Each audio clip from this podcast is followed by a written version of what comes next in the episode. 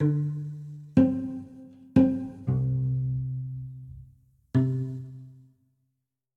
Lisa. Ja, hallo. Hallo. Lisa, ich, ich kenne deinen Nachnamen nicht. Das brauchst du nicht. Es reicht Lisa. Okay. Lisa vom Frauen, äh, von Frauenzentrum. Ja, genau. Frauenzentrum, autonome Frauenzentrum. Ja, genau heißt äh, Verein Kommunikationszentrum für Frauen, Lesben, Migrantinnen, Mädchen. Oh, das Oder ist aber kurz, lang. das ist lang und kurz heißt es FZ Wien. FZ Wien, okay.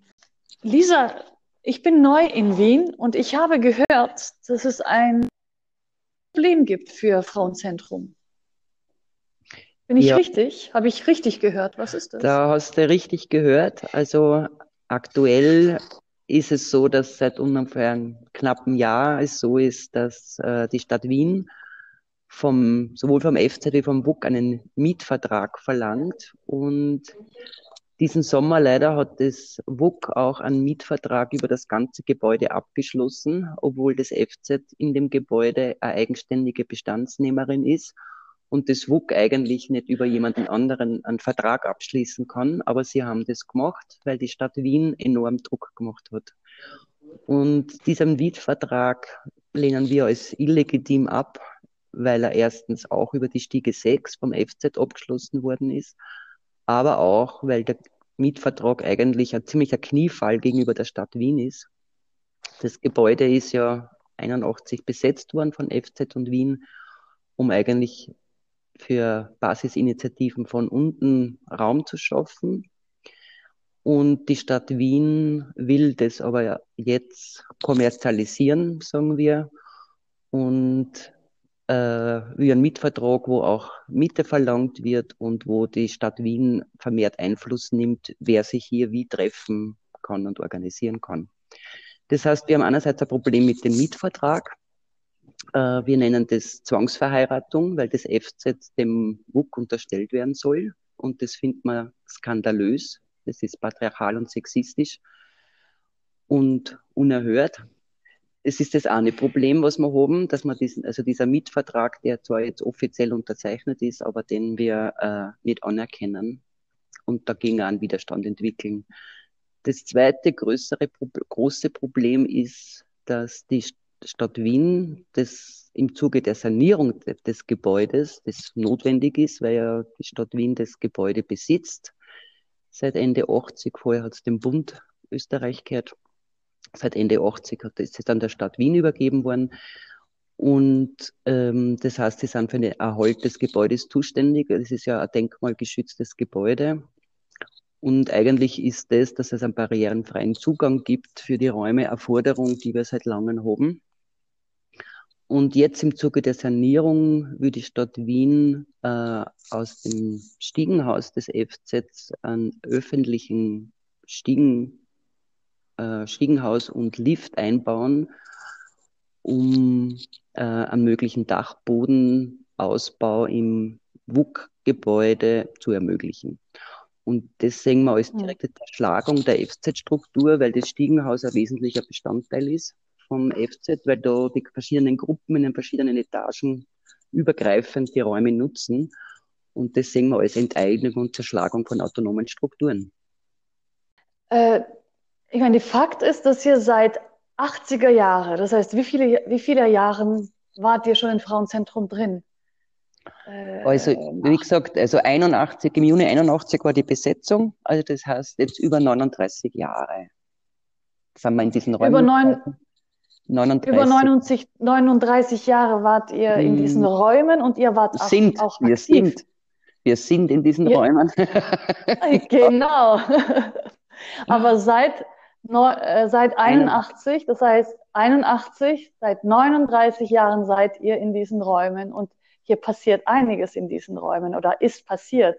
Weil was mhm. ich gehört habe, ist, dass einige Institutionen hier quasi die Möglichkeit gehabt haben zu, zu werden, dass sie hier entstanden sind und nachdem sie quasi ähm, stärker geworden sind, sind sie dann ausgezogen, sich quasi in die Welt bege be begangen. Was ist ja, alles hier passiert in, äh, Frauenzentrum? Das ist eine, eine, große Frage. Ob ich das alles beantworten kann, weiß ich nicht. Also ähm, ich wollte nur sagen, dass einfach das FZ hat sich immer verstanden als ein, ein radikal feministischer Ort, um für Basis, feministische Basisarbeit, Initiativen und Aktivitäten und Widerstand. Und äh, in dem Sinne haben sich ähm, viele sehr unterschiedliche Gruppen und Treffen die Räumlichkeit genutzt und da äh, entwickelt. Und da drinnen sind einige, die da entstanden sind und dann an, an anderen Orten weitergegangen sind, aber äh, auch einige, die hier entstanden sind und weiterhin hier, hier sind. Also ich wollte unter anderem zum Beispiel feministische Selbstverteidigung ansprechen. Das ist, ähm, das ist ja auch in Europa Ende 70, in Österreich Anfang 80 entstanden ist auch eine internationale Bewegung, also feministische Selbstverteidigung als eine Praxis gegen Sexismus und andere Formen von Gewalt gegen Frauen. Und äh, für ihre Praxis und ein Training von feministischer Selbstverteidigung braucht es einfach autonome Frauenräume, äh, weil ohne dem Frauenräume zum Trainieren, zum sich treffen, ähm, kann sich das nicht entwickeln. Und feministische Selbstverteidigung ist bis heute ein aktiver Bestandteil zum Beispiel in FZ, wo sowohl Kurse für feministische Selbstverteidigung stattfinden, aber auch Trainingsgruppen, die regelmäßig hier trainieren zu unterschiedlichen Schwerpunkten. Mhm. Und, ich, ich kenne ja. ein erstes Stockwerk, da sind die Künstlerinnen, die ihre mhm. Ateliers haben. Und ich habe erfahren, mhm. dass vorher die Peregrina dort war. Genau. Äh, also relativ am Anfang ja. ist es so, dass ähm, so äh, migrantische Frauen, Migrantinnen in, in, den 80er Jahren sich selber organisiert haben. Am Anfang waren es vor allem äh, Frauen aus der Türkei und die waren immer aktiver Bestandteil vom FZ. Und aus diesen äh, türkischen Frauen, die sie, also türkischer Herkunft oder türkischen Frauen, die hier leben, ähm, und die sie dann auch als Migrantinnen organisiert haben, ist dann Peregrina entstanden als Beratungstherapie und Bildungszentrum für Migrantinnen und war bis vor, hm, ich weiß jetzt das Jahrgang nicht ganz genau, vor, bis vor kurzem, vor zwei, drei Jahren ungefähr, äh, hier äh, äh, sehr aktiv, haben äh, sowohl Kurse und Beratung für Migrantinnen gemacht, aber auch äh, Weiterbildung und auch politische Arbeit.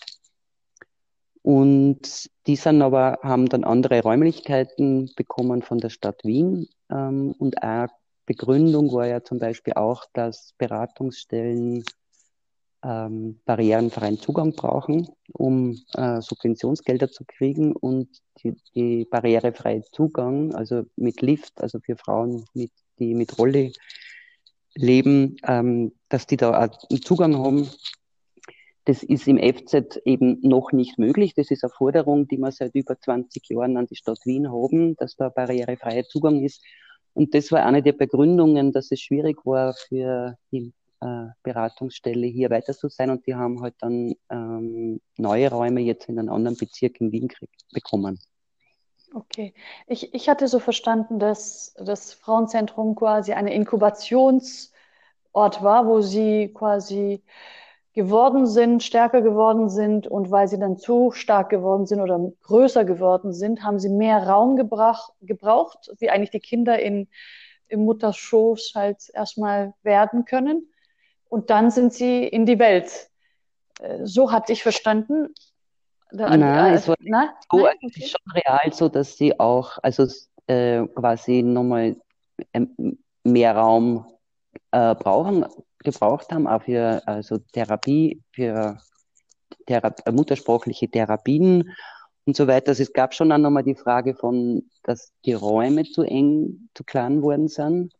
Aber eine wesentliche Begründung war auch wegen äh, barrierefreien Zugang. Und darüber, also Subventionen sind nochmal vergeben worden an Beratungsstellen, wenn sie einen barrierefreien Zugang möglich haben. Also es war beides.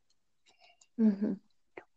Ein Teil äh, der Frauen aus äh, Peregrina war dann die Frage, die Räume zu übernehmen und da ähm, für vor allem schwerpunktmäßig migrantische Künstlerinnen äh, Ateliers äh, und auch ähm, Veranstaltungsräume ähm, und Ausstellungen, Performance und so weiter ähm, zu bekommen. Und das ist auch so, dass jetzt in dem ersten Stock vor allem die Flow Zone, wie sie sie jetzt nennen, ähm, die Räume als Ateliers nutzen und auch Veranstaltungen machen.